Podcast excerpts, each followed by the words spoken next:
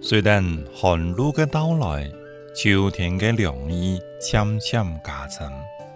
有一句客家俗语是这样讲的：“无怕寒露风，人怕老来痛。”这也是教导我的人，后生嘅时候唔努力，人老嘅时候就会落魄无力翻身。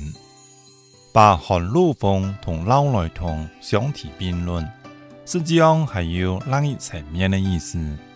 寒露以后，随着气温的不断下降，老年人更来合理的安排好日常的四季生活，照顾好身体。寒露是应该适宜去清贫的节气。陆游曾经感叹。一阵鸟声残晓梦，半从逐阳弄心墙。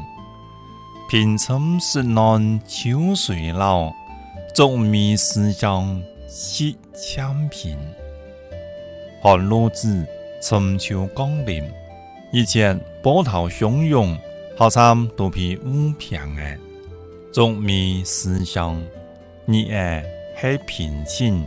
淡淡的幸福。林语堂在秋天的空米中话：“太开凡是古老、成熟、熏黄、熟练的事物，都是我得到同样的愉快。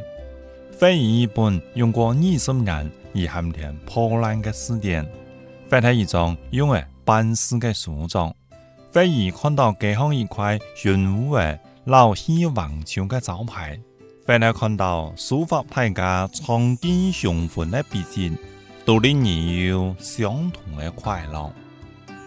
给偏爱秋天的云味，唔参春高音，却更加婉转多情。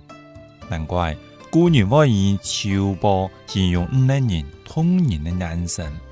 今日看来，用其形容我的人，悠长从容。耐人情面的生活也不为过。春露一朝发，秋波渐晚霞。假如我的人以生活之间存在某种认识，我能以四秋波，通乡民。